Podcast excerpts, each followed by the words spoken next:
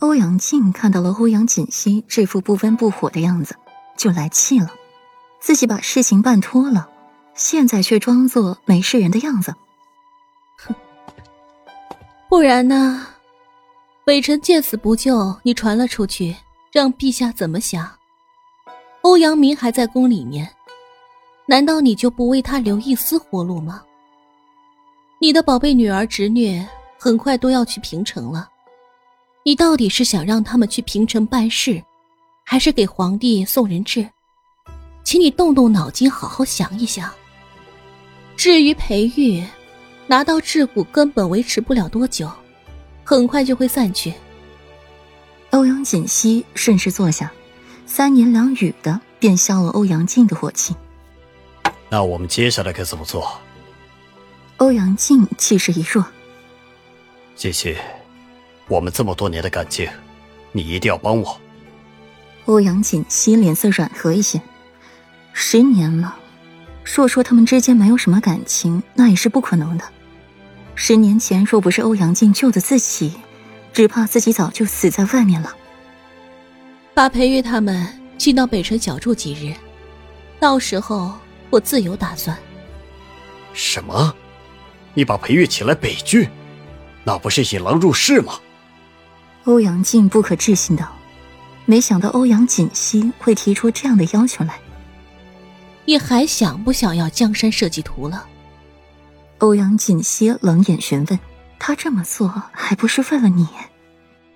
想啊，可是就算裴月知道，他能和我说吗？欧阳靖面露迟疑。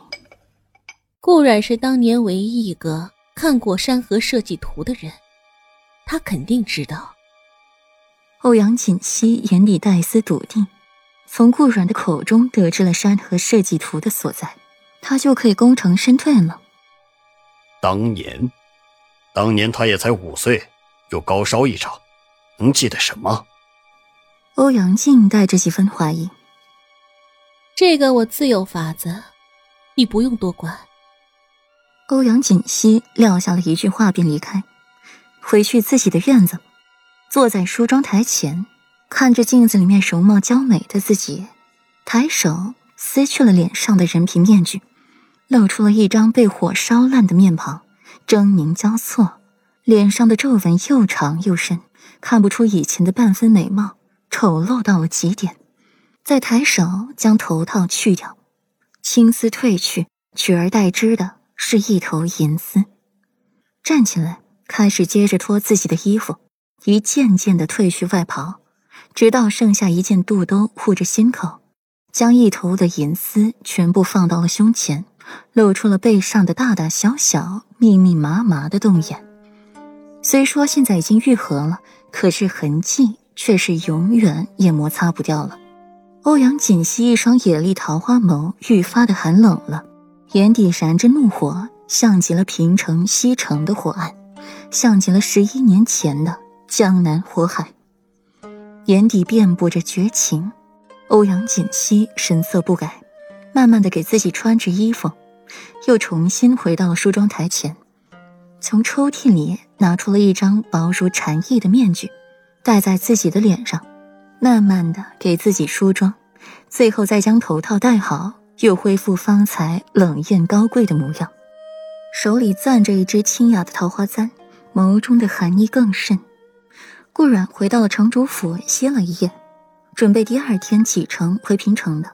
哪知道一起床就接到了消息，北城来了人，邀请霍尊裴玉去小住几日，让欧阳靖尽地主之谊。霍尊和裴玉对视一眼，露出了一副本该如此的笑容。马车里，顾阮靠在了裴玉身上问：“夫君，你早就知了欧阳家？”邀请我们过去赴鸿门宴。难得一位皇子和一位世子，仅带着寥寥几人出来，这人生地不熟的地方，他自然是要把握机会。